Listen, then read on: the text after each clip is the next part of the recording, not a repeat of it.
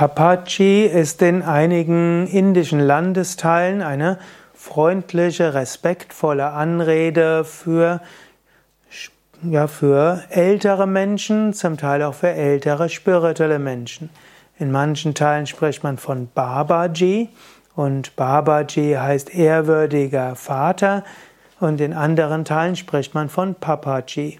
In einem engeren Sinne ist Papaji die Bezeichnung für einen großen Yogameister, einen Jnana-Yogi, einen Vedantin, der die Menschen immer gefragt hat, gesagt hat, frag, wer bin ich, erkenne dein Selbst und sei frei.